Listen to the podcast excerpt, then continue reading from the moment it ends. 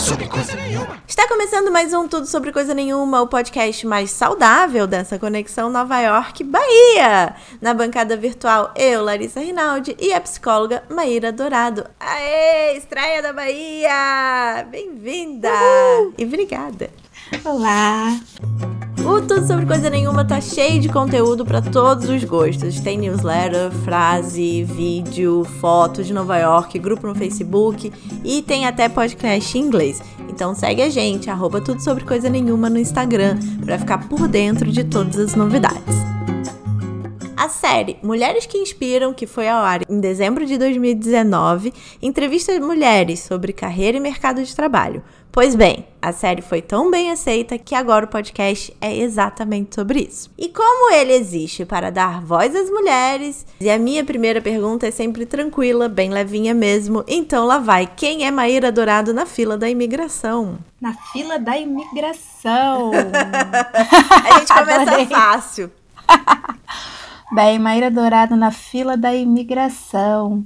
É uma pessoa audaciosa, simples, sabe o que quer, é muito família, muito. Então, certamente na fila da imigração vou estar com meus filhos debaixo do braço, em busca do crescimento. Acho que a, a uma das coisas que eu penso de mim e para mim, né, que eu acho que é fundamental para a vida é correr atrás do que a gente quer. E não é correr atrás, é ir em busca do que a gente quer. Porque correr atrás você vai estar sempre atrás, né? Uhum. Então, assim, é ir galgando isso.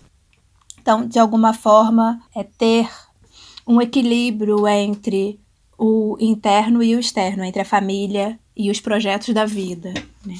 Mara, já, já entendi que esse, esse episódio vai ser de interesse pura, assim, né? Uma coisa mais elevada, transcendental. Vambora! essa não é a primeira vez que a Maíra vem nesse podcast. Para quem não sabe, tem áudio dela no episódio de amor próprio. Então, depois que terminar esse episódio, já vai lá ouvir.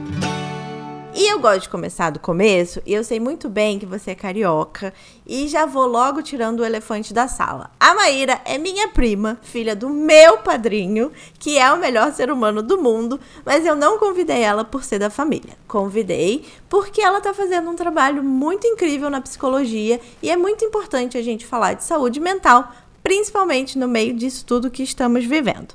Dito isso, voltando à entrevista, você é do Rio de Janeiro e escolheu estudar psicologia na faculdade. O que significa ser carioca para você e por que psicologia? Carioca é uma coisa que nem significa, né? Se vive, assim. Ser carioca é uma experiência única. E eu acho que eu sou pior do que ser carioca. Eu sou tijucana. Porque raça ruim é tijucano. Tijucano, ele não é carioca, ele é tijucano. Que é o, o primeiro bairro, né? Que a família real né, foi morar na Quinta da Boa Vista, no Rio de Janeiro. Então, o tijucano tem essa questão da nobreza, que é muito interessante, que ele tem isso na cultura tijucana, né? Mas ser carioca é, é uma conexão muito forte é, com o urbano e com o natural que você vive desde pequeno.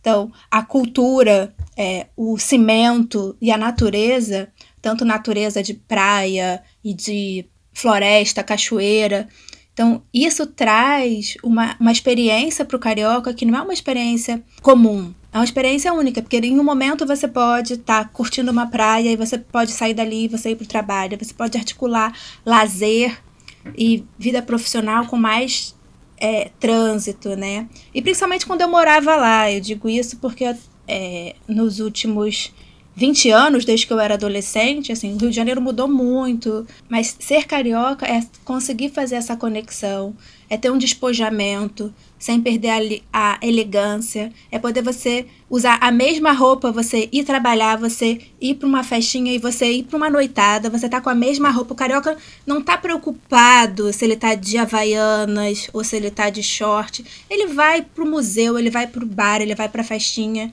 ele vai para onde for. Então, esse despojamento, essa espontaneidade, é, acho que até é uma característica é, do meu ser carioca, né? Do jeito que eu vejo é, a carioquice. E como é que a psicologia entra na minha vida, assim? É muito delicado, acho que a escolha profissional, e aí eu já vou entrando num, numa questão que é uma questão da, da da minha prática, né, que eu vivenciei isso, a escolha profissional é uma escolha muito é, atravessada por diversas questões, né, por exigências culturais, né, por um por um, uma idealização de saberes que são prioritários sobre outros saberes, né? Então, se a gente for pensar em educação, por que, que matemática e português tem que ter mais tempo de aula do que música e arte, uhum. né? Por quê? é, a partir daí a gente pensa, por que, que medicina, engenharia, né, são, direito são prioritários diante de outras profissões que são tão necessárias quanto elas, né? Elas não existiriam se não tivesse professor, elas não existiriam se não tivesse outras profissões, essas profissões nada seriam. Então, é, falando isso porque né, a escolha profissional tem um atravessamento também de desejo familiar muito grande, e na minha família o desejo era que tivesse um médico. Não fui eu que realizei o desejo familiar, né? E me dei conta disso antes de, de continuar naquela loucura de escolha profissional. E, e uma das coisas que eu sempre soube fazer muito bem era escutar, né? Escutar e falar e conversar me sempre me interessei por ajudar. Então todos perguntavam, Maíra, o que, que você vai, qual a profissão que você quer? Eu disse, eu quero ajudar os outros. Então, assim, a minha ideia sempre foi buscar algo que me realizasse com ajuda ao outro. E é isso daí um leque N fatorial de profissões você pode fazer, né, para ajudar os outros. E a psicologia ficou meio em dúvida com a fisioterapia por conta essa ajuda mais na área da saúde. Então eu fiquei na dúvida, mas escolhi a, a psicologia porque eu gostava de escutar, né? Eu gostava de escutar histórias, gostava de muito mais de escutar e de observar do que de falar da minha história, de falar de mim. Isso foi uma coisa também que eu aprendi com o tempo, falar de mim, né? E a psicologia me ensinou muito. Então, assim, a psicologia, quando eu entrei na faculdade de psicologia, o mundo se abriu para mim. Primeiro eu fiz o ERJ. Eu lembro que eu passei para UF, para Federal Fluminense, que é, é a faculdade que meu pai e minha mãe trabalham. E passei para o UERJ, que era 40 minutos da minha casa. E aí era a escolha de Sofia, né? Eu atravessava de uma cidade para outra, que era né, o desejo do meu pai, ou eu ficava numa universidade que era próxima da minha casa. Não pensei duas vezes em ficar perto de casa, em fazer faculdade à noite. Imagina ficar o dia inteiro na UF, lá para longe, não. Então, essa escolha de fazer a universidade na UERJ também foi um divisor de águas, que é uma faculdade que me proporcionou ter muitas experiências por ser uma faculdade à noite. Então, eu tive vários estágios, várias vivências. Me permitiu viver a carioquice, viver, ser carioca para praia de manhã e para faculdade à noite, sem a mínima culpa de nada. Então, a psicologia entra aí nesse nesse, nesse lugar, assim, de, de encontro, de encontro comigo mesma, assim, a psicologia. E cada dia que passa, cada fase da minha vida que eu passo, cada vez eu me encontro mais dentro da psicologia. Tá mais feliz. E o Covid, eu vou dizer que o Covid, assim, isso fez isso se esclarecer na minha vida, assim, de uma forma, pelo que eu me interessei por tudo, assim, é, pelo que eu estudei do Covid, saúde mental, tudo. Foi uma coisa, uma vontade minha, não é porque tava, ah, alguém pediu para eu estudar, não começou a me interessar. Eu falei, cara, isso, isso vai dar erro. Esse negócio de Covid, de isolamento, vai dar erro. Isso aí não vai, não vai funcionar, não. E aí eu me embrenhei por esse caminho. Mas acho que a gente vai chegar nisso depois, né, Lari? A gente vai. É, é, é, muito surreal, né? Tudo que isso que a gente tá vivendo. E eu acho que vão ter muitas consequências. E a gente vai falar mais um pouco sobre isso. Mas antes eu quero. Como esse podcast existe pra gente dar é, eu acho que um embasamento assim de profissões e de carreiras para as pessoas que estão um pouco confusas ainda.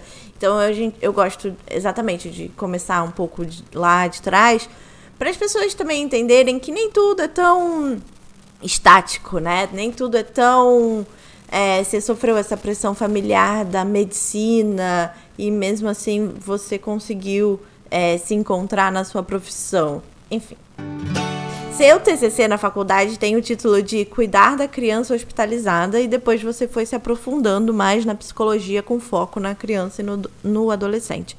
Então eu quero Isso. entender como foi sua construção profissional, quem eram seus ídolos e por que estudar a saúde mental de não adultos, né? A saúde mental de crianças e adolescentes. Então, então eu vou falar um pouquinho do meu percurso na faculdade, porque assim, eu a faculdade Para quem não conhece psicologia, a psicologia tem três grandes linhas, que é a psicanálise, tá? O behaviorismo e a terceira força, que é a é humanista, né? E aí cada uma dessas forças também tem outros Linhas. outros outras outras bifurcações, né? Então assim, tem a psicanálise e tem diversos psicanalistas, Freud, Lacan, é, Winnicott e etc. Tem o behaviorismo, que tem a psicologia cognitivo-comportamental, que é a mais conhecida, mas tem outras linhas também dentro é, que partiram do behaviorismo. Tem a terceira força, que é chamada humanista. Na faculdade a gente aprende como humanista existencial, mas aí já incide um erro, porque ou é humanista ou é existencial, tá? Mas não vou entrar nisso porque essa já é uma outra discussão. Essa já é uma aula. Então, essa já é uma outra discussão. Mas, brevemente, é, a minha escolha. Eu comecei na psicanálise na, na faculdade como todo estudante de psicologia. A gente começa lendo muita psicanálise, né? E, e eu tinha uma professora, Rita Manso, uma psicanalista maravilhosa, que ela trabalhava com crianças e eu comecei a ser ouvinte né, da, da supervisão dela, porque, como eu disse, eu sempre busco o que eu quero. Então, eu achava ela uma professora fantástica, eu não tinha, não estava na, na fase do estágio, mas eu queria acompanhar o estágio dela. E aí eu acompanhei o estágio dela como ouvinte. E eu achava aquele mundo né, da, da psicoterapia, da psicologia infantil muito interessante. Junto a isso, eu estava tendo outras disciplinas, outras coisas. Eu me interessava muito por, pelo desenvolvimento humano. É, tinha muitos professores muito legais e tal. Fui morar nos Estados Unidos, passei um ano fora, né? Então, eu per me perdi da minha turma da faculdade. Então, quando eu retornei, um amigo virou para mim e falou assim: Maíra, tem um estágio que é para você. Eu falei, tá. Aí eu comecei um estágio no Instituto Fernandes Figueira, da Fiocruz, que é ali na Rui Barbosa. E foi um estágio para mim, assim, me deu um tapa na cara e abriu um mundo para mim, né? Um mundo de possibilidades. Eu fazia, eu era é, brinquedista, né? É, tinha uma brinquedoteca, a gente brincava com as crianças e que lá é um hospital de referência, ou seja, então tem crianças sindrômicas, crianças com diversas dificuldades. Então, então lá eu aprendi a brincar com crianças com muitas dificuldades. Ou seja, o brincar se revelou para mim uma linguagem uma linguagem importante com a criança. Lá também era de base psicanalista, e aí eu comecei, né, a trilhar o meu caminho dentro da faculdade, né, é, estudando crianças. E aí, na época dos estágios, eu fiz três anos de estágio em psicologia hospitalar. E aí, por que isso? A psicologia hospitalar é uma é, é, muito dinâmica, é com muita troca, é com muita gente. E eu já tinha feito esse primeiro ano, né, no no Saúde Brincar. Depois eu fiz um ano no Pedro Ernesto. Depois eu fiz um ano no, no Gafreguinle. E todos em, a, em área de criança, criança, adolescente. E também é um trabalho incrível você conseguir fazer uma linguagem saudável dentro de um ambiente que é de doença. Então, por isso que o meu TCC foi nessa área de saúde da criança hospitalizada. Cuidado com a criança hospitalizada.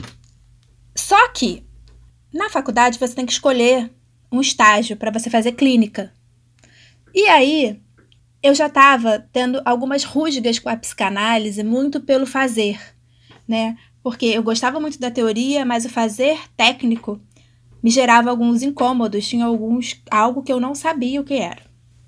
E aí os, ah, vai para Gestalt, aí surgiu uma pessoa que é uma dessas pessoas que eu admiro, que é a Ariane Ewald, professora da UERJ, que é uma professora fantástica e que abriu vaga para o estágio dela. E eu falei, eu vou para esse estágio, que ela sartriana e dá, dava estágio na área de existencial.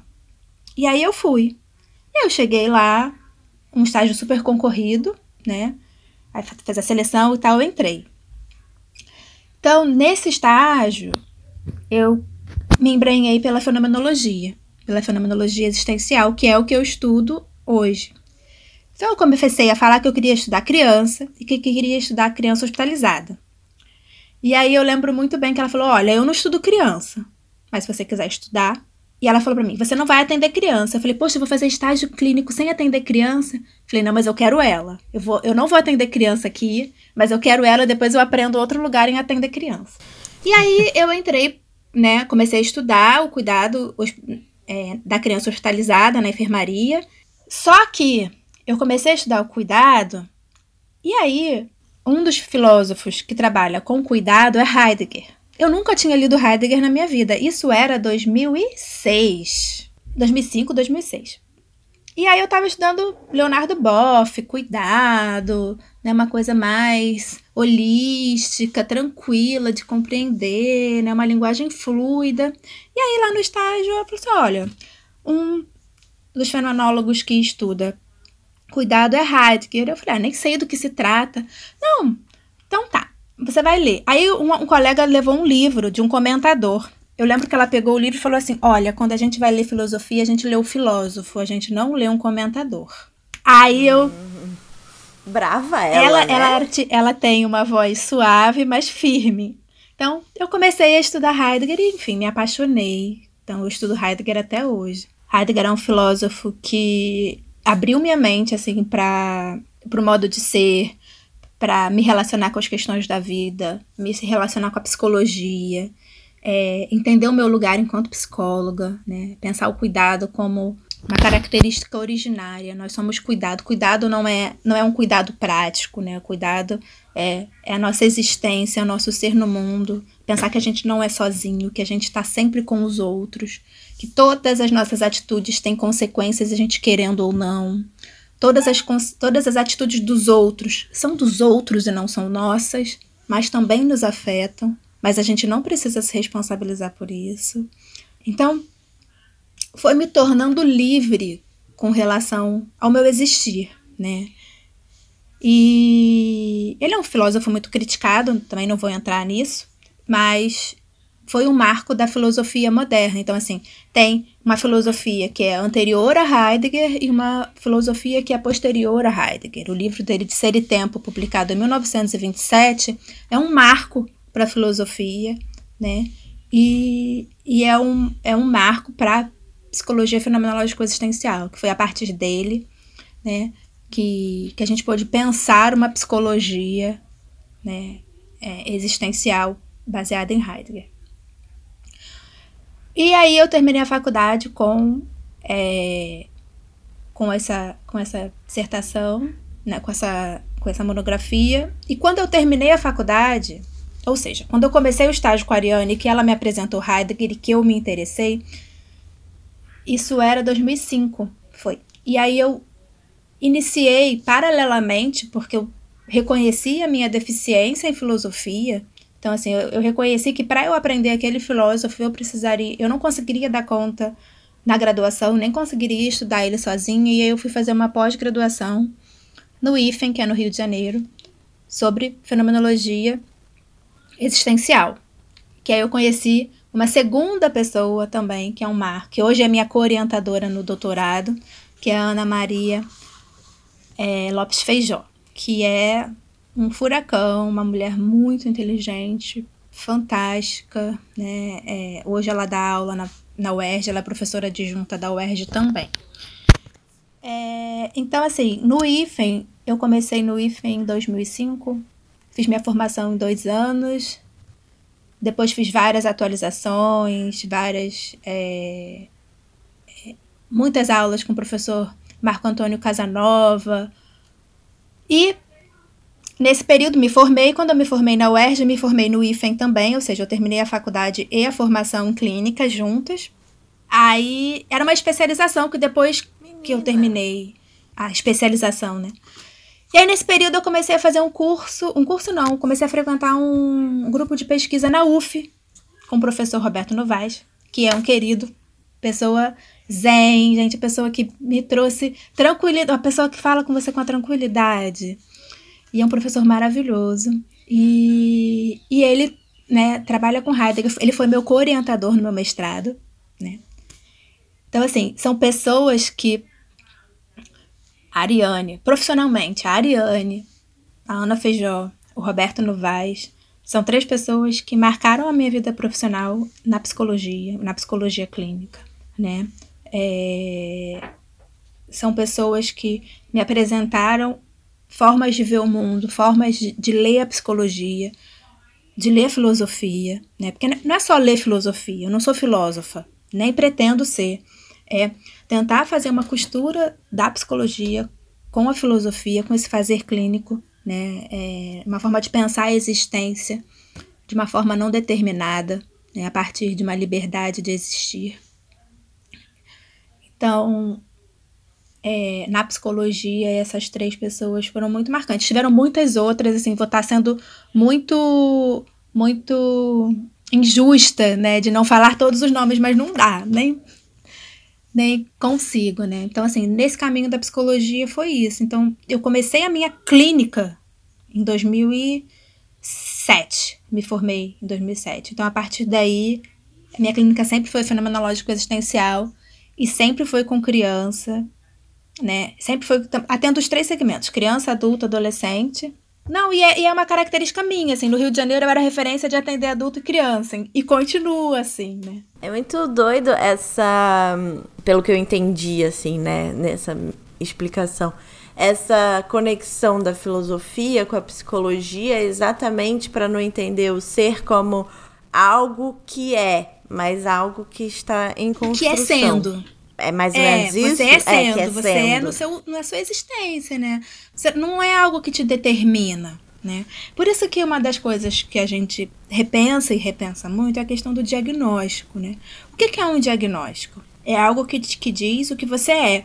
Só que se você for pegar uhum. o DSM lá, cada diagnóstico... O que, que é DSM? DSM, eu não sei a, a sigla em inglês, mas é é o, é o código para as doenças, é um código americano. Ah, eu procurei aqui, calma aí. É disease. Uh, o S eu não sei mental. Vamos ver. Uh, the Diagnostic and Statistical Manual of Mental Disorder. Isso. É isso? Isso, exatamente. Tá. Se você vai no DSM, é, cada item, por exemplo, se você tem ansiedade generalizada, tem uma série de é sintomas. Você uhum. tem que uhum. ter não sei quantos daqueles sintomas por não sei quanto tempo e tal. Então, assim, mesmo o DSM não fala que você tem um diagnóstico. Ou seja, uhum. aquele diagnóstico representa um grupo de sintomas que você tem em determinado período.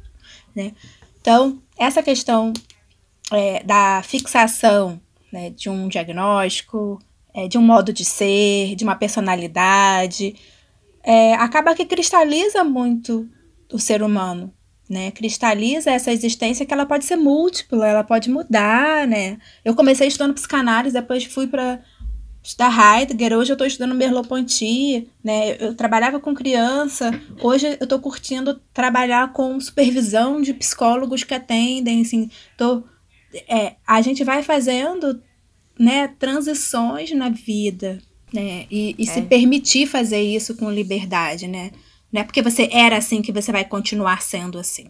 É, então, nossa, eu acho isso mega importante. A gente tem que imprimir e colocar no, nos post-its dos computadores, assim, sabe? Em todos os lugares, porque eu acho que a gente, não sei todo mundo, né? Mas eu tive uma formação que era tudo muito.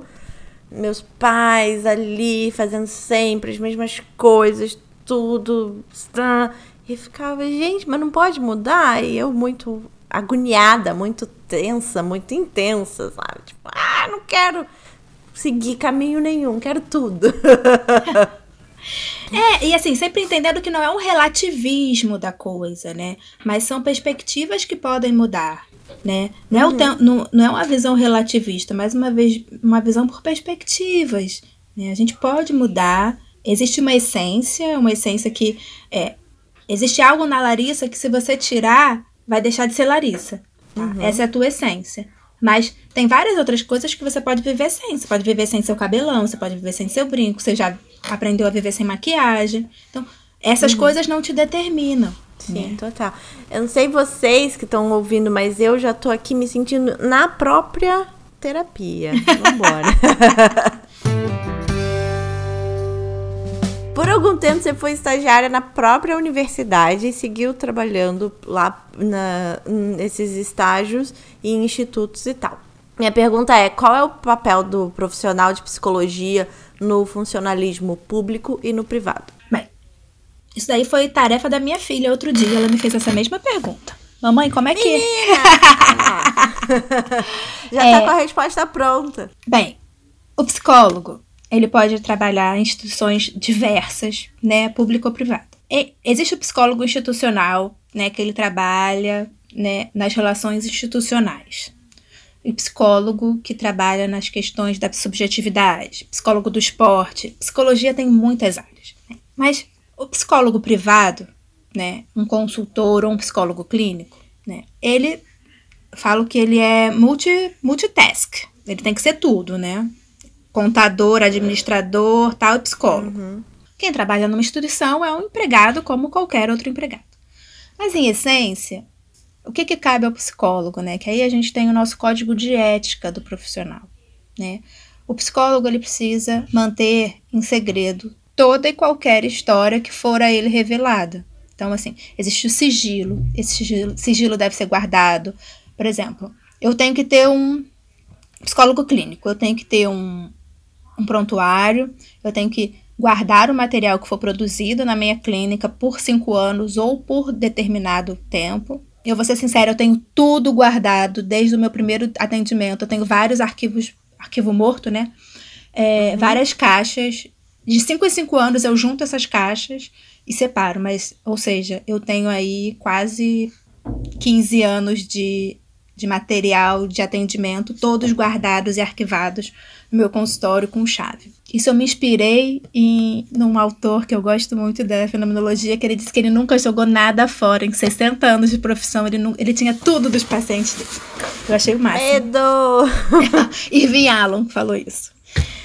É, instituição pública ou privada, o psicólogo precisa é, proteger todo o material sigiloso, né? Psicólogo na instituição privada, e eu acho que isso é muito delicado, né? Porque ele não pode compartilhar, né, muitas coisas que ele sabe, mas ele está ali para diagnosticar os problemas da instituição, propor, né, articulações e, e melhoras, né, propostas que melhorem as relações profissionais, a saúde mental do trabalhador. Então, ele tem um olhar diferente de um gestor administrativo o psicólogo ele tá ali para fazer esses trabalhos e também, né, é, fazer atendimento psicossocial, ou seja, dar um primeiro atendimento aos funcionários que estejam precisando, fazer projetos para a saúde mental. Então, num, num, num ambiente privado, num ambiente público, eu digo privado assim, instituição, né, e público, uhum. instituição pública ou privada. O psicólogo, ele está nesse lugar de fazer análise do adoecimento e da saúde da instituição e a partir daí desenvolver as medidas necessárias, os projetos para que os funcionários né, é, façam atividades, práticas que melhorem a, sua, a saúde mental deles e necessariamente da, consequentemente da instituição, né? E uhum. o psicólogo particular geralmente é o psicólogo clínico, né, que atua fazendo clínica no ambiente, geralmente é um consultório, ele tem todo esse esse imaginário que as pessoas pensam do psicólogo, né? Ele, no, um, um, sofá, o divã, no lugar fechado, uma luzinha, uma prancheta. Tudo isso faz parte de um imaginário. Hoje a gente está vivendo numa outra realidade, né? A, a terapia é feita pela telinha, com, pelo uhum. computador. Então, tem até umas charges interessantes que colocam o computador no sofá e o psicólogo na cadeira.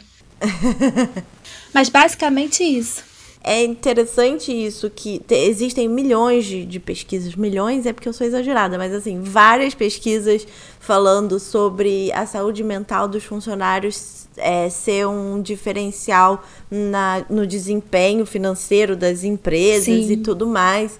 Enfim, a gente não precisa se aprofundar nisso, mas é interessante que a empresa que ainda tem um preconceito, né, ou sei lá, acha que é um, um investimento que não deva ser feito, olhar nesses, nesse, por esse outro ângulo de como a saúde mental do indivíduo e se você individualizar as pessoas mesmo, né? Porque não são máquinas de, de resolver problemas, né? E dentro de, de cada universo existe, de cada pessoa existe um universo de outras milhões, né? Tem as habilidades que resolvem o problema no trabalho, mas também tem as outras milhões de coisas acontecendo. Enfim, só um parênteses aqui que eu achei interessante pontuar. Mas é, você falou do, do sigilo e da ética. É, eu fiquei pensando, o psicólogo também tem psicólogo. Enfim, eu, eu vou pular já para o conhecer, depois a gente volta um pouco sobre a sua formação, porque você faz essa. Em 2011, você fundou o Projeto Conhecer, que é um, um, grupo de apoio aos psicólogos iniciantes, né? Então eu quero que você fale um pouco sobre isso, sobre o que que vocês, entre vocês, conversam. O que que você leva para o seu psicólogo, para sua psicóloga? Sabe aquela palavra que está na moda, que está todo mundo falando, que é mentoria? Aham. Uhum. Tá chiquérrimo. Pois é, psicólogo sempre teve mentor, entendeu? Só que eles uhum. eram chamados de supervisor e são chamados uhum. até hoje. A formação do psicólogo, ela é baseada né, no tripé: estudo, terapia e supervisão, tá? Então, assim, uhum. o psicólogo clínico, ele precisa passar por terapia, ele precisa passar por supervisão e ele precisa de estudo teórico. Então, esse tripé, por que, que eu, eu falo isso para o psicólogo clínico? Maíra, todos os psicólogos são obrigados a fazer terapia o tempo inteiro? Não. Mas um psicólogo com autoconhecimento, ele consegue ser um psicólogo muito mais centrado nos problemas do sujeito do que no seu próprio problema, né? É... O psicólogo precisa fazer supervisão sempre? Não, mas um psicólogo iniciante sim, precisa, porque ele vai ter uma pessoa mais experiente que vai escutar o que ele está contando do caso. Porque vamos lá. O paciente e o psicólogo estão numa consulta, certo? O que o paciente fala e o que o psicólogo ouve. O psicólogo iniciante, né, tem algumas dúvidas, algumas intervenções, ele está em aprimoramento. Nós todos estamos em aprimoramento sempre na vida, mas o psicólogo iniciante mais. Então, ele vai pegar essas dúvidas, esse caso, vai passar para o supervisor dele. Esse uhum. supervisor, ele não vai escutar o que o paciente falou, ele vai escutar o que o psicólogo escutou e como o psicólogo interviu. E aí ele vai passar uma. É, vai mostrar perspectivas diferentes, dar orientações teóricas acertadas, indicar leituras para esse psicólogo iniciante fazer o trabalho dele. Né? Ou seja, então o processo de supervisão faz parte da formação. Né? E aí, e existem os grupos de estudos, muitos psicólogos participam de grupos de estudos, é muito comum na nossa profissão, que são grupos de aprofundamento teórico, que é onde você vai estudar a teoria. Porque no encontro com seu paciente, você não vai falar a teoria para ele. Não, é um encontro entre duas pessoas. E esse encontro entre duas pessoas é um encontro entre duas pessoas, não é uma teoria e uma pessoa. Depois você vai se debruçar sobre esse caso e você vai fazer uma análise teórica sobre esse caso. Qual o caminho que eu vou seguir? Como é que essa pessoa está agindo no mundo? Quais as melhores perguntas que vão se encaixar para essa pessoa? De que forma que eu posso perguntar melhor para levar essa pessoa à reflexão? Por isso que esse tripé é importante. E por que que eu acho fundamental todo psicólogo passar por terapia. Eu já fiz 15 anos de terapia. Agora, no momento, estou sem terapia, mas posso voltar a fazer terapia em seguida, né? É, porque você precisa, né? Esclarecer algumas coisas, resolver alguns problemas de você com você mesmo, com a sua mãe, com seu pai, com a sua família, com a sua história, com as suas decisões. Né? Tem momentos de escolhas que são muito difíceis também para o psicólogo. Gente, psicólogo é ser humano, é gente, tem problema igual todo mundo, tem pai e mãe, passou por traumas, tudo igual todos. Por que, que os psicólogos mais velhos são mais serenos? Porque eles já trabalharam isso. Né? Uhum. Como eu disse, eu já fiz terapia durante 15 anos. Então, é, eu faço terapia desde o segundo ano, da, terceiro ano da faculdade. Né? Então, é, é importante a gente entender que o autoconhecimento nos permite fazer intervenções importantes que não vão nos afetar. Né? O psicólogo iniciante, muitas vezes, tem casos que ele não consegue atender porque atravessa um problema dele. Esse auxílio do supervisor Né? Então, assim, o grupo conhecer, eu, eu, dei essa introdução, porque assim, como é que é o grupo conhecer? O grupo conhecer entrou numa fase é, da minha vida que uma psicóloga, né, que era a, amiga minha, assim, que eu conhecia desde criança, se formou em psicologia e queria entender o que, que era o trabalho clínico. E aí, ela veio me buscar para eu fazer, dar umas aulas para ela. Isso eu tinha 4, 5 anos de formação, mas ela estava recém-formada, eu tinha 4 anos de formação. Já tinha um consultório há 4 anos, já tinha especialização, já tinha feito outras especializações. E aí, a, a Bruninha me procurou e aí eu montei um curso sobre início da clínica para ela, né? É, e paralelamente, eu e meu sócio, a gente, o Eduardo, que é o Eduardo Kremer, que é o sócio do Conhecer, né, o psicólogo que trabalha comigo, a gente estava montando os cursos do início da clínica. Por quê? Gente, montar um consultório de psicologia dá trabalho, não é fácil, né? Você tem que ter, além de toda uma estrutura física, toda uma estrutura burocrática, administrativa. É... Você, foi o que eu falei, você é a sua secretária, você é a sua contadora, você é a sua faxineira, você é a psicóloga, você é tudo no, no, no seu escritório, no seu consultório. Então a gente dava, fazia um cursinho, acho que eram 12 horas de curso, durante um tempo. E aí surgiu o conhecer. Só que em 2011, é, os alunos desse curso não estavam tendo onde aplicar, ou seja, eles sabiam como montar, mas não estavam tendo pacientes. E eu e Eduardo, a gente estava no momento da nossa clínica que é, eu e ele nós começamos de clínica social, ou seja, quando você está começando, você começa atendendo num lugar que cobra pouco e aí você vai crescendo a tua clientela. A gente trouxe os nossos pacientes da UERJ para nossa clínica, né? Ou seja, pacientes sociais. É, e aí a gente já não estava mais conseguindo incorporar na nossa agenda esses pacientes sociais. E a gente, a gente era referência para esse tipo de atendimento. Então a gente bolou a clínica social para fazer o encaminhamento desses pacientes para esses psicólogos que saíam do nosso curso. E aí a gente, poxa, vamos montar um grupo de supervisão. Então, o Grupo Conhecer e a clínica social do Grupo Conhecer nasceu daí. Você vê que são vários vetores e que hoje nós somos um curso de formação de psicólogos clínicos. Ou seja, a gente foi aprimorando, a gente tem 10 anos, né? Vai fazer 10 anos. 2011 uhum. é, vai fazer 10 anos. É. É, de clínica. A gente foi aprimorando né, esse, a supervisão, as aulas, os grupos de estudos. Então, hoje a gente já tem os dois grupos de formação. Eu e ele temos grupos individuais de, de supervisão, onde nós damos supervisão individual.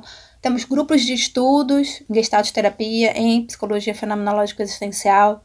Quando eu falei que a pandemia também foi um momento de realização de muitas coisas para mim, é que eu me dei conta do quanto que eu sou apaixonada por supervisionar. É o ato de supervisionar um psicólogo que está começando e ver ele crescendo, ver ele se desenvolvendo, ver ele atuando e, e conseguindo intervir de forma fluida, quando ele começa a parar de se sentir culpado, quando ele parece, começa a fazer uma intervenção que você fala, mandou muito bem, foi na hora, pegou o insight, né? Não, não perdeu por medo de intervir, não perdeu a deixa né, da intervenção por medo de intervir. Aquilo vai me dando uma felicidade, que é indescritível. Mas, claro, adoro, adoro minha clínica, adoro ser psicóloga. Mas, assim, ser supervisora, em uma hora eu escuto muitas histórias. Então, assim, no mês eu não teria capacidade de acompanhar, o, de testemunhar as histórias que eu testemunho, né? É, se não fossem pela, pelos relatos dos meus alunos. E aí você perguntou, a gente conversa sobre essas coisas, a gente conversa sobre tudo, só que aquilo tudo faz parte do sigilo. Né? Então aquilo tudo é guardado em segredo. E você tem anotações dessa parte também? Sim. Tem isso aqui. Meu tem. Deus. Tem. A minha vida é papel, olha, vou só te mostrar um monte de papel que eu tenho aqui do lado. Gente, Você consegue ver? Daqui são várias pastinhas, ó. Pastinha de aluno, pastinha de supervisão, pastinha, pastinha, pastinha. Eu não sou tecnológica, eu não passo isso pro computador. É tudo pastinha. Ah. Pastinha com um monte de papel anotado, numerado. Chocada. Então, calma. Deixa eu entender uma coisa. o psicólogo tem o seu terapeuta, o grupo de supervisão E qual é o outro elemento? Grupo de estudos. Geralmente ele faz uma formação ou grupo de estudos. E aí o psicólogo paga por esse pelo terapeuta dele, pelo supervisor, o grupo de estudos provavelmente não, né? Paga para tudo. Menina, tem que, oh, tem que atender muito, tem que tem que gostar mesmo de ouvir. Agora não... você você me diz que todo mundo fala assim: "Nossa, mas você ganha tudo isso só para escutar?" Ah, tem gente que fala isso mesmo. Para poder escutar com clareza, com sensibilidade, com disponibilidade, tem todo um trabalho um background aí de custo, né? Porque é, o psicólogo do terapeuta é pago, a supervisão é paga. E o grupo de estudo, se você não fizer com um grupo de amigos, né? É pago. E, e, tem um desgaste também muito grande, né? Como é que você lida com isso? Ou você, Olha, não, você não acha que tenha? Não, tem. Tem. Tem uma pesquisa na UF que quando eu entrei na UF estava tendo essa pesquisa sobre atenção. É, como é que é a atenção do psicólogo, né? Porque em atendimento você está é, ali numa atenção diferenciada, você está focada naquilo que a pessoa está te falando. Pode cair um mundo lá atrás que você está ouvindo o que a pessoa está te falando, para você perceber, enfim, tudo. Ter uma escuta diferenciada, escuta atenta. Quando você é recém-formado, né, você fica muito tenso ou seja, um paciente te deixa exausto. Conforme você vai tendo experiência, você vai aumentando o número de pacientes e você vai achando o seu tempo. Isso é uma das coisas que a gente conversa muito em supervisão. Quando eu entrei no mestrado e também no Rio, eu já atendi 12 pacientes no dia, 12 horários de atendimento. Saía cansada? Saía cansada. Todo mundo que trabalha 12 horas sai cansado. Mas não estava cansado dois atendimentos, estava cansado de estar trabalhando 12 horas. Mas era algo necessário na minha vida, porque eu precisava de outros tempos para fazer outras coisas. Estudar, ter aula na faculdade, enfim. É, mas eu, cada um tem seu tempo. E o psicólogo iniciante se cansa com mais facilidade. Então eu costumo dizer, atende dois pacientes, descansa, almoça, faz outra coisa, atende outros dois pacientes. Então tem um, um, um cansaço. Mas é, se você encontra o seu tempo, eu acho que, para mim, e aí é uma coisa que eu, que eu falo assim, eu posso estar tá virada no capeta em casa.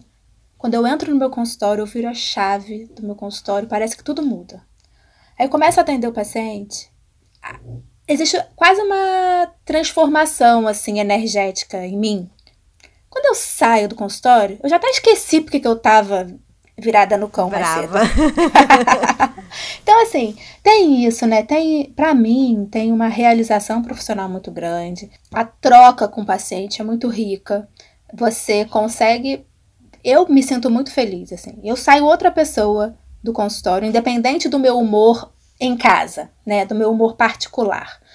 Que isso é uma coisa que a terapia e a supervisão te auxiliam a fazer. Você entender que você fora do consultório é uma pessoa e você dentro do consultório é a terapeuta.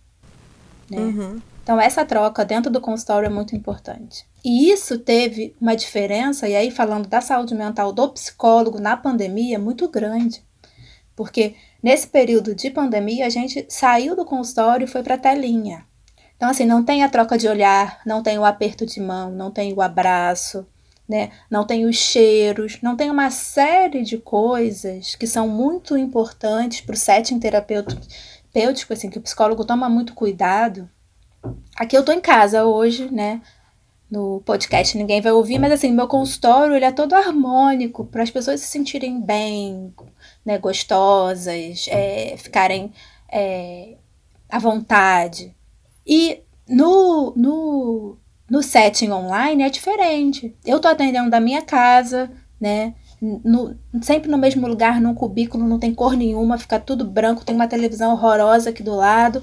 Então, isso é, traz para mim, terapeuta, e precisou, eu precisei de um período de, de adaptação, acho que por isso que eu estudei tanto sobre a saúde mental na pandemia no início, sobre os artigos que estavam né, saindo da China, na Alemanha, porque é, existe um cansaço muito grande, é uma outra atenção que você tem na telinha. Né? Uhum, é, uma uhum. coisa é, era o trabalho que eu fazia antes. Eu atendia do meu consultório, por exemplo, eu tenho pacientes expatriados, pacientes que uhum. moram brasileiros que moram na França, nos Estados Unidos, na Suíça. Uhum. É, isso é um tipo de atendimento. Essas pessoas já começaram a, a esse tipo de atendimento. Eu atendia um por dia. Agora eu atendo. Ontem eu trabalhei oito horas na telinha, fazendo supervisão, atendimento. Então, ontem eu saí cansada, já era sexta-feira, né, também, depois cansada da uhum. semana toda. Então, é, o atendimento online por conta da pandemia também traz uma, um, um outro cansaço. E também tem a intervenção da, do, da pessoa, né? Do outro lado, a pessoa tá no, num lugar que às vezes não é tão legal, aí tem barulho, aí tem não sei o quê, enfim.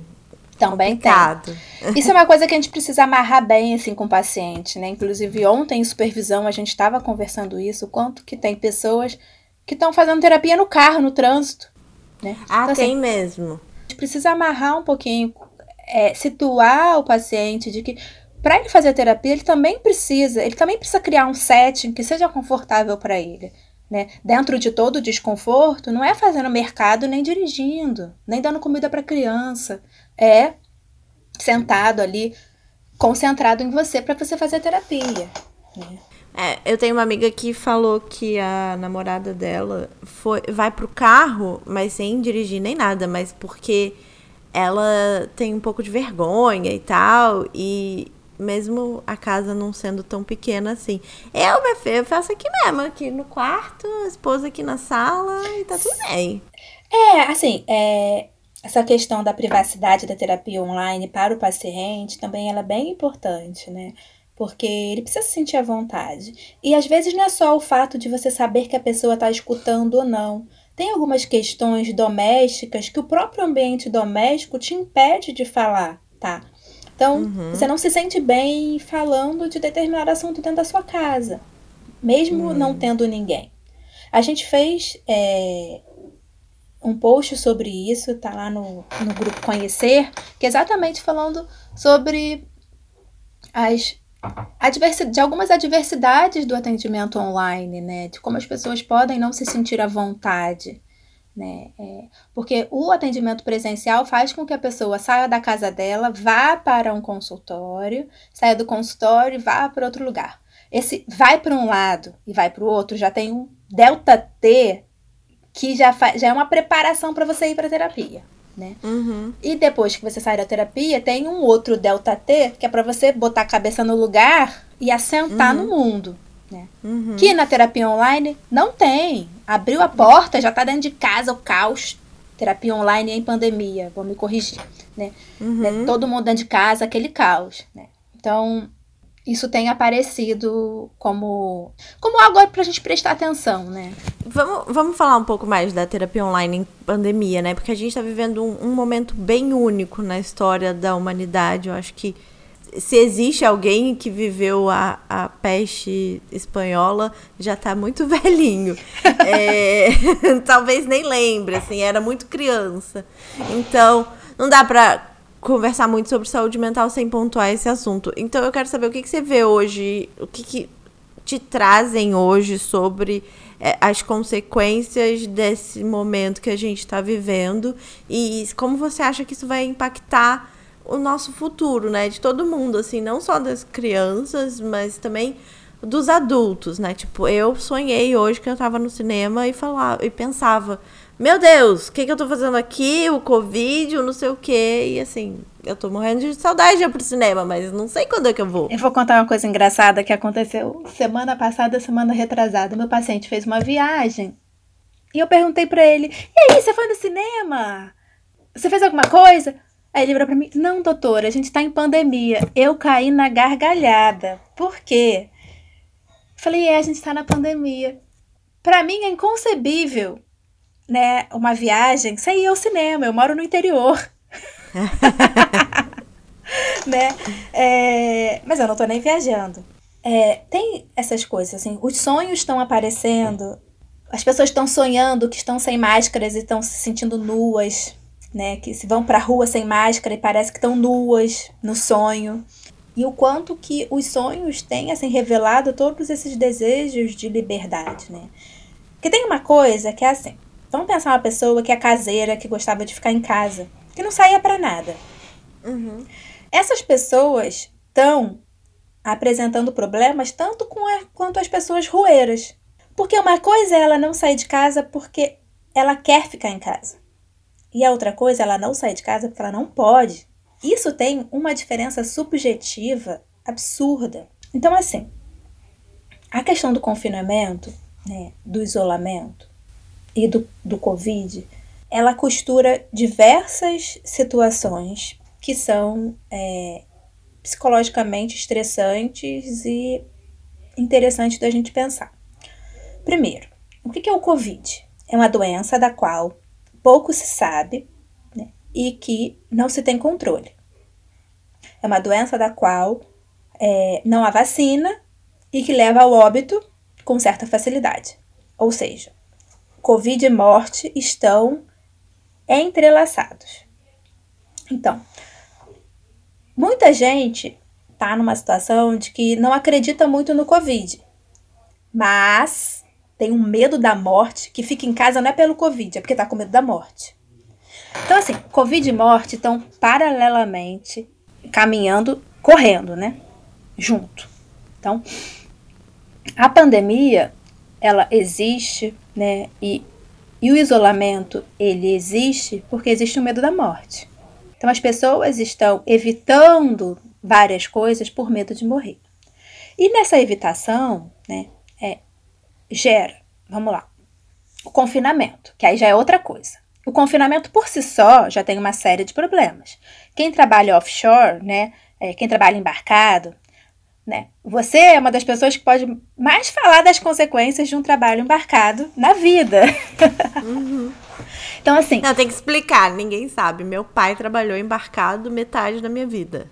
Né? E meu marido trabalhou embarcado durante 12 anos na Petrobras também. Então, assim, o trabalho confinado, e aí tem o Bruno Latour, um psicólogo trabalho fantástico, que fala muito bem sobre o trabalho confinado, tem uma série de estresses naturais do isolamento, do trabalho confinado. Você fica sem relação social, né? Sem relação afetiva, você está ali numa relação só de trabalho. Então, trazendo isso para o momento da pandemia, tem a questão de você estar. Tá, todo mundo estava tendo suas vidas frenéticas, né? Nesse mundo capitalismo, selvagem, trabalhando e tal. De repente, para tudo, vai todo mundo para dentro de casa. Então, assim, primeiro que precisa de um reconhecimento desse ambiente doméstico, como cada um vai ocupar o teu espaço. Então, depois, um reconhecimento dessas pessoas. Muitas pessoas que viviam juntas não se conheciam mais porque passavam tanto tempo distantes, isoladas nos seus trabalhos, né, na vida social, né, em ocupações, que pararam de é, se conhecer efetivamente. Faziam coisas, se ocupavam, mas não viviam. Então, essas pessoas precisaram se reconhecer. Né? E a Passado esse primeiro momento, né, é, que acho que foi o primeiro mês que todo mundo precisou fazer o home office, né, já caiu no home office, teve que incorporar o trabalho dentro de casa. As pessoas que não estavam, aí eu vou falar a nível de Brasil, é, porque brasileiro está acostumado a ter funcionário, ter pessoas que façam trabalho para eles, então as pessoas de classe média, média alta, tiveram que aprender a se virar sozinha, né? Depois eu falo da, da, das pessoas né, de classe baixa e miserável, porque essas pessoas são totalmente negligenciadas e estão passando por inúmeros outros problemas. Mas entendendo que você vai lavar, passar, cozinhar, limpar a casa, cuidar de filho, trabalhar, escola de filho, fazer o seu happy hour, tudo pela telinha, é tudo no mesmo ambiente. Então, assim, não tem a transição de um espaço para o outro.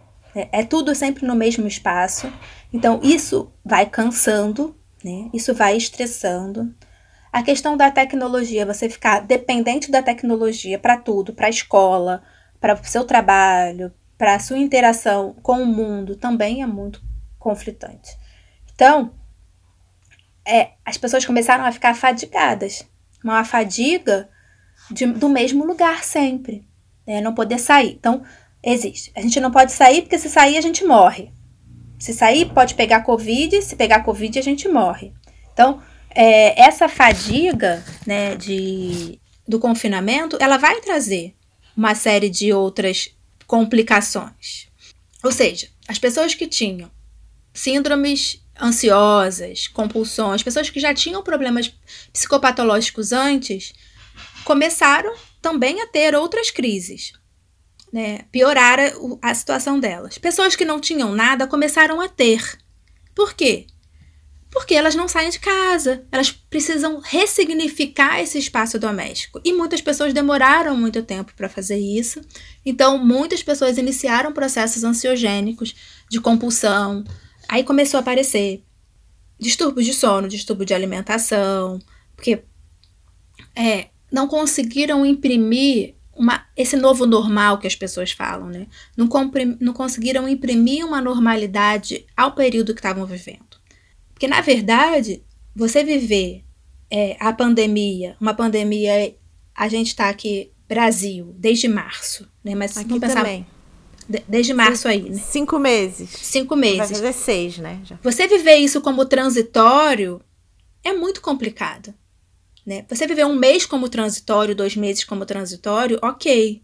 Mas pela, pela, pelo que a Europa e a China viveram, não ia ser transitório. Se a gente tivesse é, olhado com atenção o que aconteceu na Itália e na China, já dava para ter uma previsão de que não seria transitório, principalmente com a política do Brasil.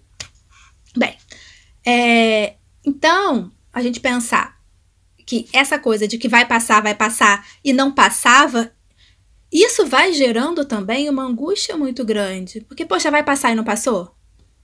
Vai passar, não passou, não passou. O Brasil tá sem ministro da saúde até hoje. E aí? Né? Então. Mais de 100 mil mortes. Mais de 100 mil mortes.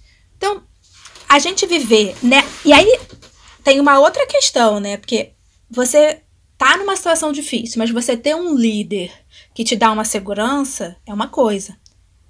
Pode ser o pior líder do mundo. Mas que no momento da pandemia ele botou a cabeça no lugar e resolveu viver para né, fazer as coisas necessárias é uma coisa.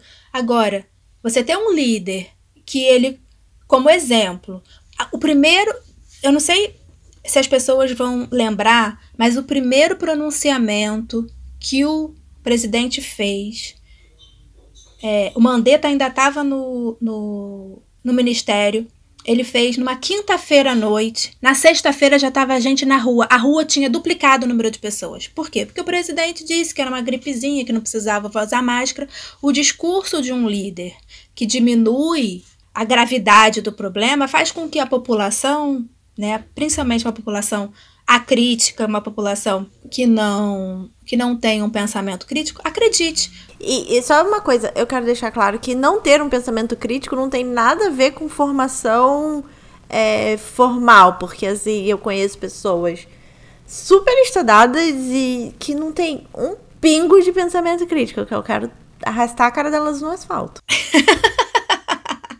pois é, mas é, isso daí, Larissa, é uma coisa bem legal, assim, de pensar, que na verdade, e até um pensamento meu com relação à política, que essas pessoas elas têm um, uma perspectiva diferente, né?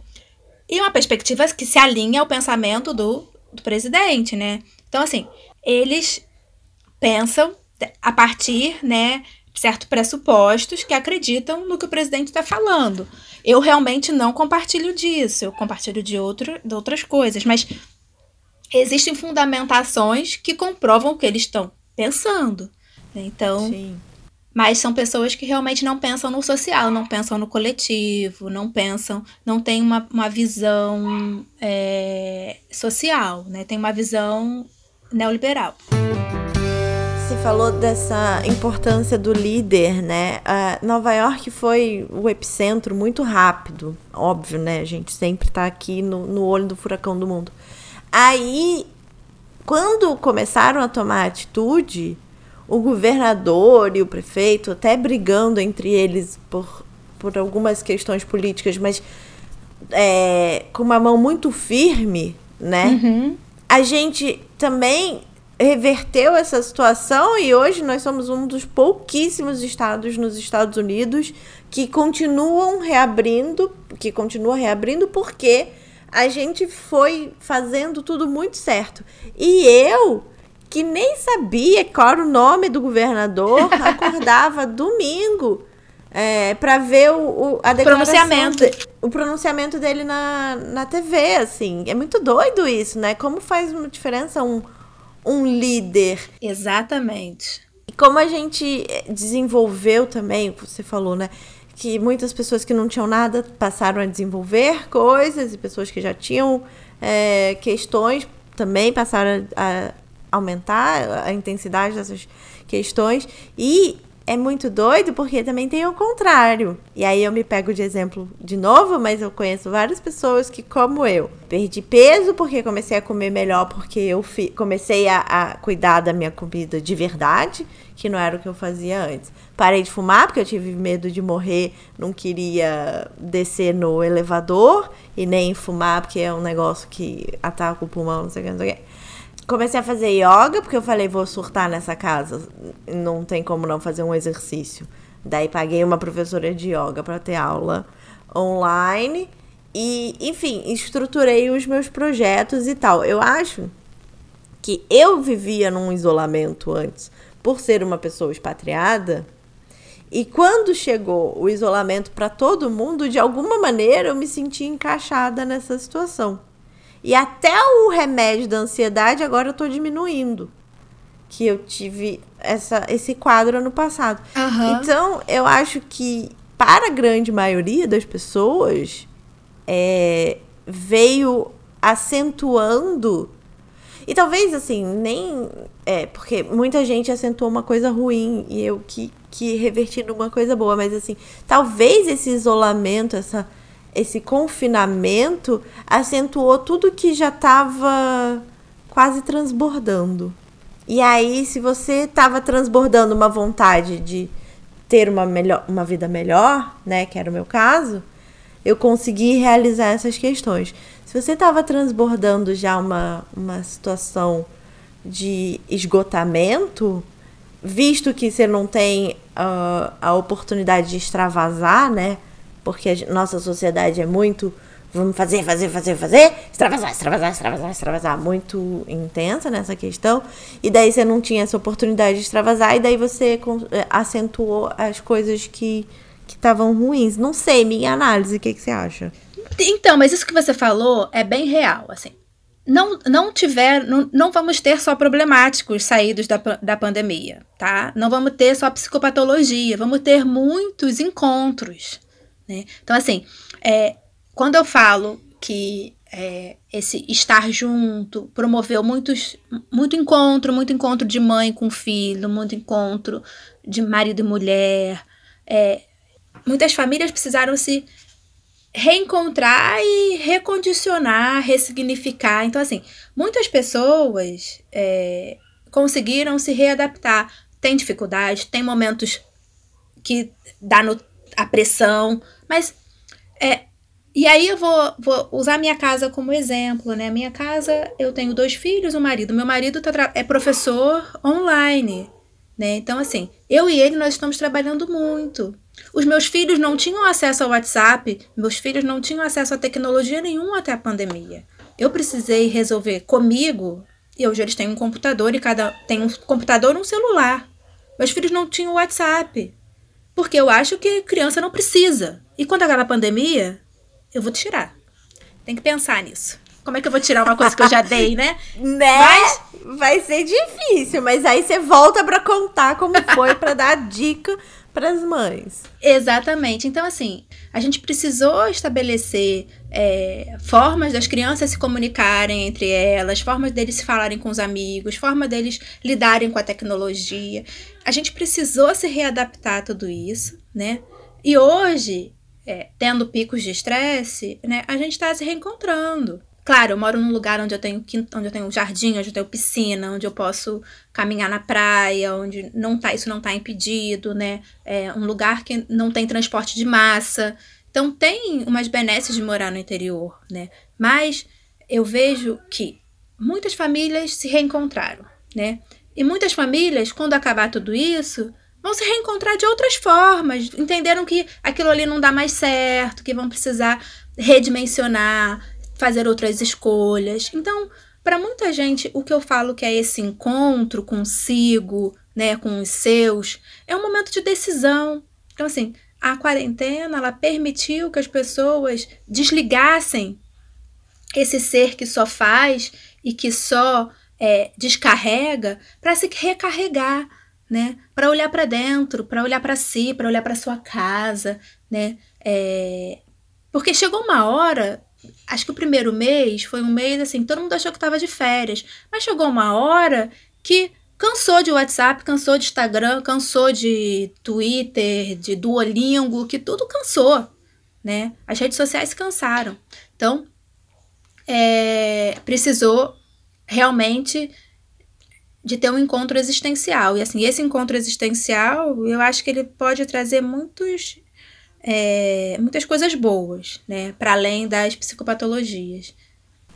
É, porque é uma intensidade do, do seu encontro com você mesmo, né? Exatamente.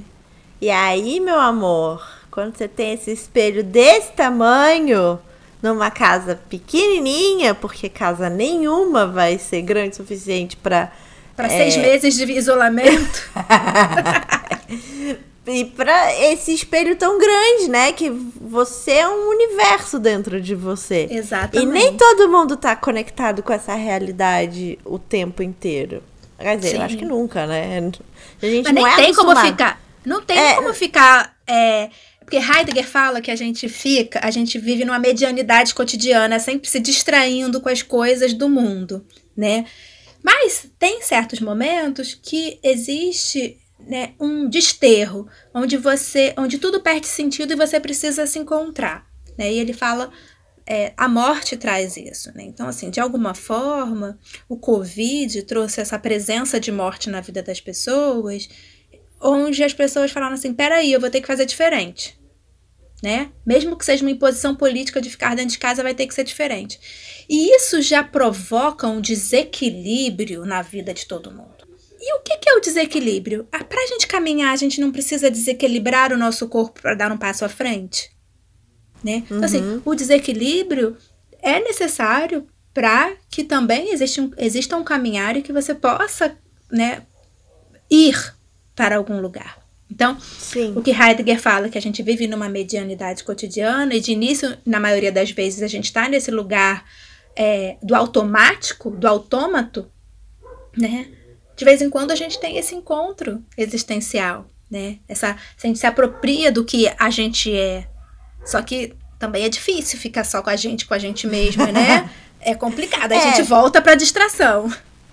É, eu acho que a gente tá falando que a gente não foi acostumada a pensar no que a gente é nesse universo inteiro que nos, nos permeia, né? Que faz a gente ser quem a gente é. Mas que ao mesmo tempo também não dá para ficar com ele o tempo inteiro, porque é, é, é um universo intenso demais. Sim, é. claro. Quando eu era criança, existia muito preconceito ainda contra os tratamentos de saúde mental. E eu vejo que cada vez mais as pessoas estão abertas a conversar sobre a sua própria saúde mental, mas ainda com dificuldades de tomar a primeira atitude. É uma coisa que eu vejo na minha bolha, assim. Você entende Sim. que você tem uma questão, mas hum, não sei se eu vou procurar um psicólogo, não sei enfim, um profissional para me ajudar, né? Eu queria entender quais são os desafios que os profissionais hoje enfrentam para dissolver esse preconceito e penetrar mais nas famílias, né, construindo assim uma sociedade melhor, porque a pessoa que se conhece, meu amor, tá, que quer o bem dos outros, quer quer mais ser amado. Assim, o psicólogo ele esteve, esteve sempre relacionado, né, a um problema. É, psicólogo dificilmente ele está relacionado ao autoconhecimento, né? Está é, relacionado a um problema. Então, assim, quem me procura tem problema. Ninguém me procura pra. Ah, eu vim me conhecer. Não. Tá. Se tivessem de mil pessoas, uma procura para isso, né? Mas é, existe uma coisa, por exemplo, a mídia. A mídia seria um ótimo veículo para desconstruir esse estigma do psicólogo é para pessoas loucas, para manicômios, né? Assim, eu não. Todo mundo fala assim, ai, você podia ver um psicólogo. Ai, eu não sou maluco, não. Psicólogo não é para maluco, né? Vamos combinar. Então, assim, é. esse estigma é algo muito antigo, mas é algo que é, é preciso desconstruir. Programas de televisão. Se algum programa de televisão emite alguma informação errada do médico, o Conselho Federal de Medicina vai em cima e pede para emissora, é, para rádio se retratar. Se isso acontece com psicólogo, isso não acontece.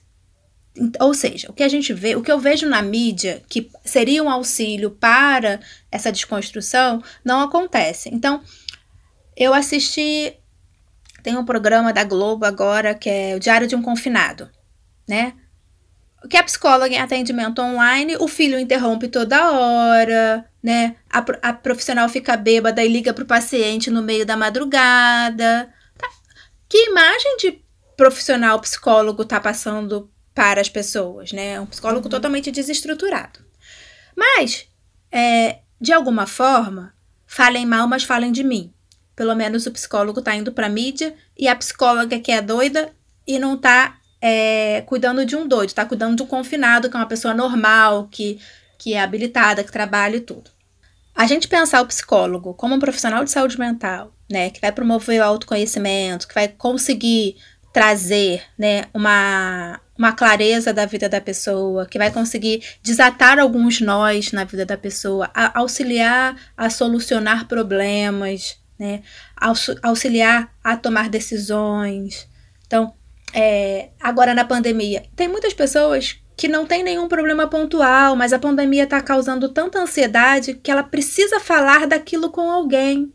E falar com alguém que não vai julgar, que não vai cobrar, né? que vai, que não vai só acolher, mas que vai dar a escuta necessária que ela está precisando e vai fazer as perguntas certas para levar ela à reflexão, para levar ela ao encontro com ela mesma.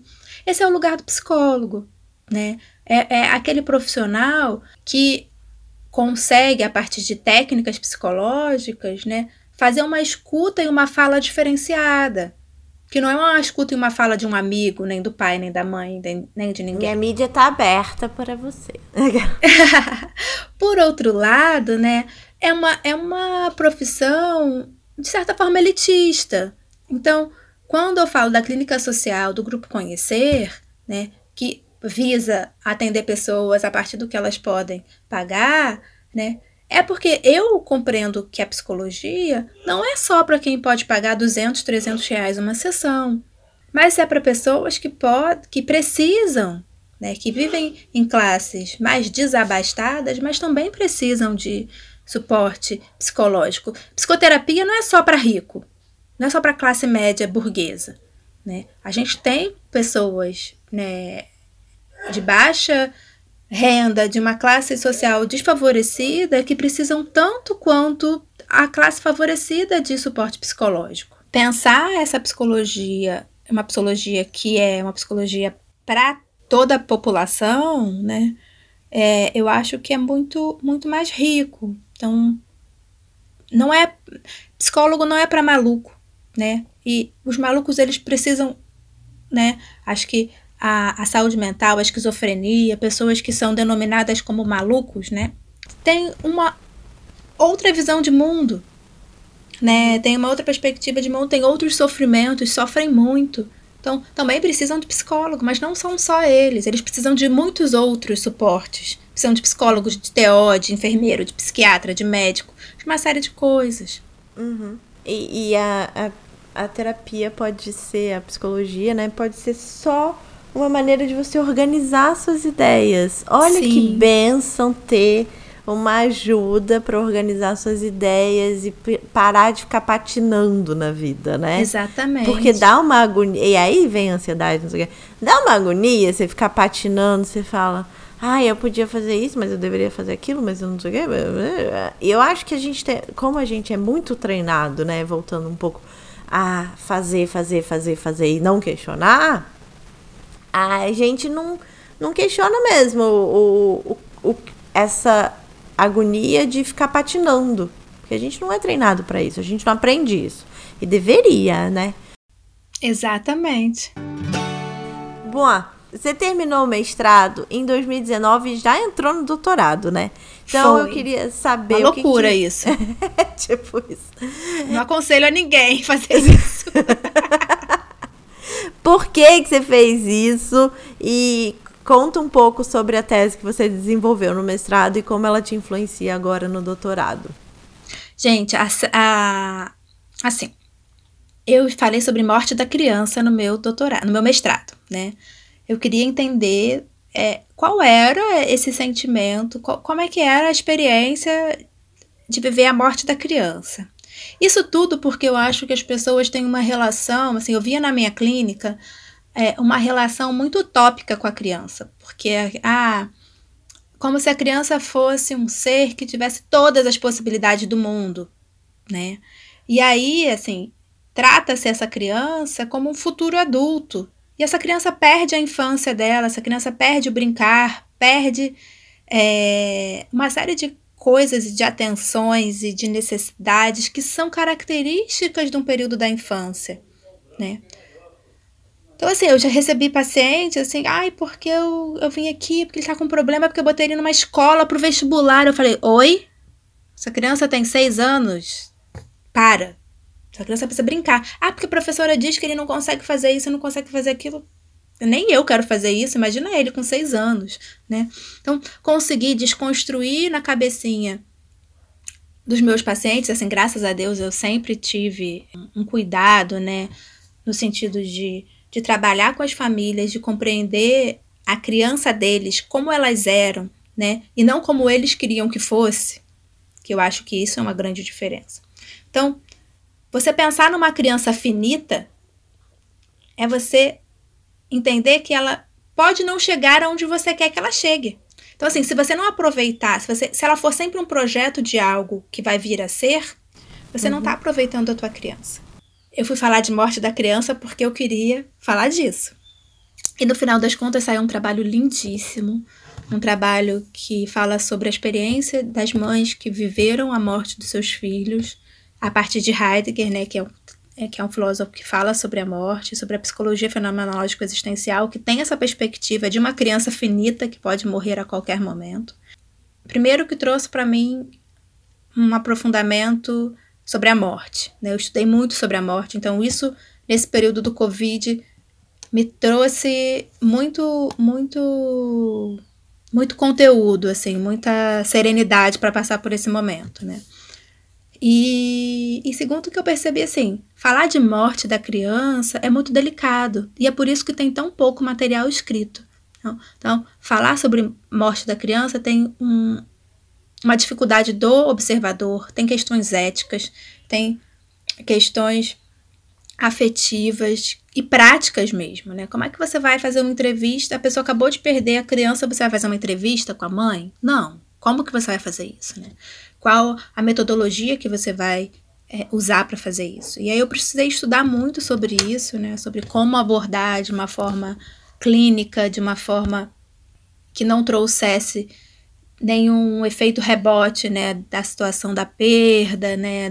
E então me trouxe um crescimento profissional, tanto técnico como teórico, muito grande. Então, e eu espero que contribua assim para a academia, né, para a produção acadêmica é, o que eu escrevi sobre morte da criança. Tem disponível para as pessoas lerem, se alguém se interessar? Tem um artigo que saiu num livro, na coletânea. Se vocês forem no meu Instagram, tem um, um hiperlink do link dos meus artigos e da coletânea. Então, todos os artigos que eu publiquei estão lá no meu Instagram, Maíra Dourado, PC.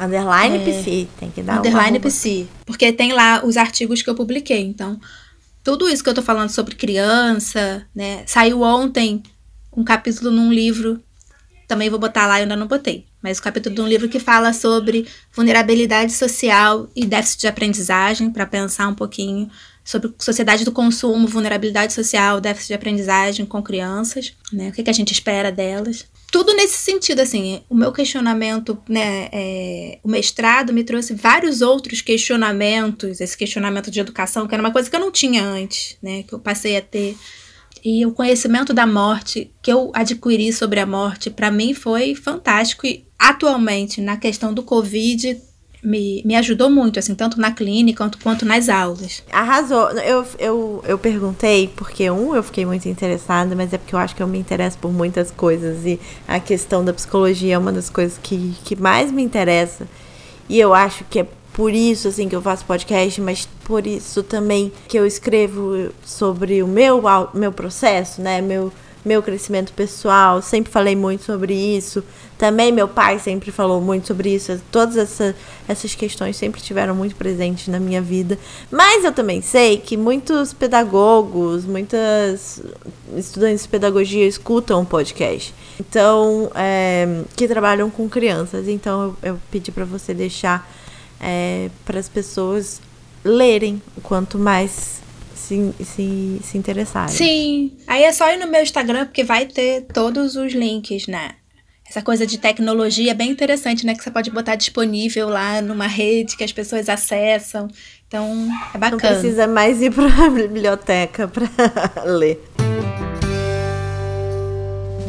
Eu tô me preparando para o final, então eu quero te perguntar se eu deixei de te perguntar alguma coisa que você queira falar sobre a sua carreira, porque a minha próxima pergunta já é sobre seus, os conselhos que você recebeu. Então, algo que eu não perguntei e você queira falar. Não, acho que eu falei tudo. Falar da clínica, falar do grupo Conhecer, que é meu bebê, meu, minha coisa, meu trabalho, é, minha, meu filho na psicologia, né? É, essa, essa nova paixão pela supervisão, que é uma coisa fantástica. Acho que eu falei, dei, dei, um, dei um panorama geral, né? Arrasamos, então. Bom, lá vai minha pergunta que eu faço para todas as convidadas para a gente deixar aqui uma pílula de conhecimento condensada para as pessoas que estão perdidas na vida. Qual foi o melhor e o pior conselho profissional que você já ouviu? Lari, eu vou te dizer que eu, quando eu li isso daqui, eu falei, gente, eu não tenho um pior conselho profissional. É de verdade. Eu não. não se alguém me deu esse pior conselho, Você ignorou. eu perdi ele. Eu perdi ele em algum lugar, né? Arrasou. É, mas o melhor conselho. O melhor conselho para mim foi quando eu tive filho. Quando eu ah, meu primeiro filho, né? Eu tava com consultório novinho, engravidei. Recém-casada com consultório, engravidei. E a gravidez é um período que você tem que abandonar a clínica, né? Por um período, né? No pós-parto, todo mundo tira licença maternidade, mas só para constar, o psicólogo clínico, ele é autônomo, se ele não trabalha, ele não ganha. Então, eu estava no momento que eu não estava organizada para essa parada, eu não estava organizada para engravidar, né? Para uma licença maternidade. E aí eu engravidei e fui perguntar para uma psicóloga, né? E aí ela falou para mim foi Ana Maria Feijó. Ela falou: Maíra, tenha seu filho, curta sua gravidez. Consultório acontece depois de novo. E isso foi para mim um alento, assim. Eu voltei a trabalhar quando meu filho tinha dois meses, né? É, foi muito bom, até porque o, o, retorno do trabalho do profissional, eu não vou voltar a trabalhar oito horas por dia. Então, eu ia atender um paciente, voltava, ia atender outro paciente, voltava. Então, não deixei de amamentar, né? Não deixei de ficar com ele. Mas esse conselho foi fantástico porque quando você entende que o seu consultório pode se refazer, você não se prende por causa dele. Então, depois eu tive outra filha, né? Tive uma filha. Meu, aí eu nessa filha o grupo conhecer já existia. Eu lembro que eu voltei a trabalhar um pouco antes, mas eu ia amamentando com ela da supervisão. E depois a mudança para Bahia. Então, eu costumo dizer que eu montei três consultórios diferentes. Né? O meu primeiro consultório, o pós-parto Gael, o pós-parto da Liz e o consultório da Bahia. É, foram quatro começos de psicologia clínica. Então, é aquela coisa, você faz bem o que você faz, se você confia no seu trabalho, se você faz uma pesquisa de mercado, se você se dedica, a sua clínica vai onde você está. Né? Então, esse conselho para mim me, me abriu todo esse leque. Que lindo, eu amei esse conselho também. Acho que serve para todas as, as profissões, né? Não se, não se prendam. não se prenda e se dedique ao momento, né? Ou seja, a maternidade para a mulher é uma coisa muito única. Então, se assim, você poder ficar com seu filho sem preocupação com o que vai acontecer depois, é fantástico. Né? Então, eu consegui pensar isso, assim, dessa forma. Agora chega, né, prima? Vai parar de mudar. Não sei. Ah! Tudo está no ar. Não, eu quero visitar a Bahia, eu não fui ainda. Vai dar tempo, calma, eu ainda tenho mais três anos de doutorado. Por três anos eu fico aqui, te garanto. Tá bom, tem que esperar o, o, a vacina. Vamos para os quadros? Vamos para os quadros. Vamos lá, quais são os quadros? Tem na Netflix? Tem na Netflix é o quadro que a gente dá uma dica que pode ou não ter na Netflix e pode ser mais de uma também quem que você vai indicar, prima? Pode ser filme, pode ser livro, pode ser conta no Instagram, pode ser série, pode ser qualquer coisa. Bem, tem na Netflix o que eu tô apaixonada agora é pela por Merli. Agora não, há muito tempo já.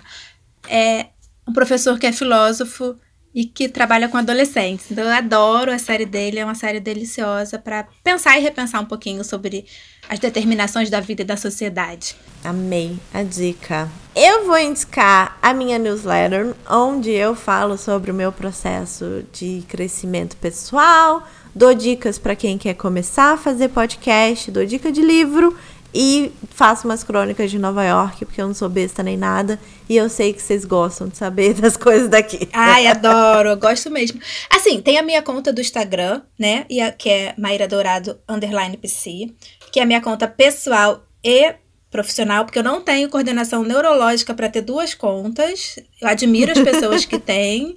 Então lá tem foto de cachorro, papagaio e periquito e tem coisa de psicologia. E tem a, a conta da clínica, que é onde eu sou séria, né? Onde só tem coisa de psicologia, de supervisão, e lá só tem, só tem essas coisas. Lá não tem nem muita reflexão, lá tem material para psicólogos iniciantes, para a galera da psicologia que está buscando essas, esse tipo de orientação. Então tem esses dois. Qual que é o arroba? É arroba Grupo Conhecer com S, tudo junto. Então vamos para o Exaltando as Manas. Exaltando as Manas é o quadro que a gente exalta uma mulher incrível que faz a diferença na nossa vida. Quem que, pode exaltar mais de uma também. Quem que você vai exaltar hoje?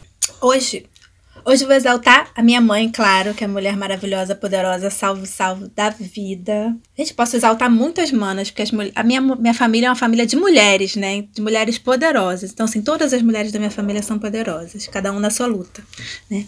É... Obrigada, aquela. todas. E vou exaltar uma pessoa que tem se tornado, para mim, desde que eu vim morar aqui na Bahia, que é minha mestra de capoeira, Luciana Borges, se ela vai ouvir isso, vai achar demais. Porque é uma pessoa que eu admiro muito, que traz uma serenidade, uma leveza. Mulher de quatro filhos, capoeirista. Então, eu acho que ela bebe na água da juventude. É, ela toca comigo no bloco, né? Eu toco num bloco de carnaval, né? Então, ela é uma mulher que eu admiro enquanto mulher, enquanto pessoa, enquanto profissional, enquanto mãe. Então, é um modelo de mulher que que traz luz, luz e serenidade. Então, se um dia eu tiver a serenidade que ela tem, eu pô. Qual que é o arroba dela? Luciana Borges, o arroba. Ah, isso é difícil, hein? Acho que é arroba. Posso olhar aqui no Instagram? Eu marco. Pode. Enquanto isso, eu vou exaltando a minha. Eu vou exaltar a psicóloga e doutoranda Maíra Dourado, que aceitou esse convite para abrir ainda mais a nossa conversa sobre amor próprio e saúde mental. Obrigada, Maíra. Obrigada, prima. De nada. Eu achei tão, acho tão lindo. O quê? Acho tão lindo você me escolher assim. Ah. é arroba Lu Borges 2016. Boa. Obrigada, prima. Eu tô aqui muito invejando o seu bronzeado, que eu tô muito branca, não, não aguento. Eu vou falar o seguinte: hoje a minha paciente de 9 horas desmarcou. Eu me enfiei num biquíni e andei uma hora, quase duas horas. Eu fui a, andei na praia e voltei. Mas isso aqui Olha não é bronzeado, não. Isso aqui é maquiagem, prima. Ah, tá bom. eu ando de professor, protetor solar e, e chapéu e óculos. Sensacional. Obrigada, prima. Beijo Obrigada. e até semana que vem, pra quem é de semana que vem. Sobre coisa nenhuma.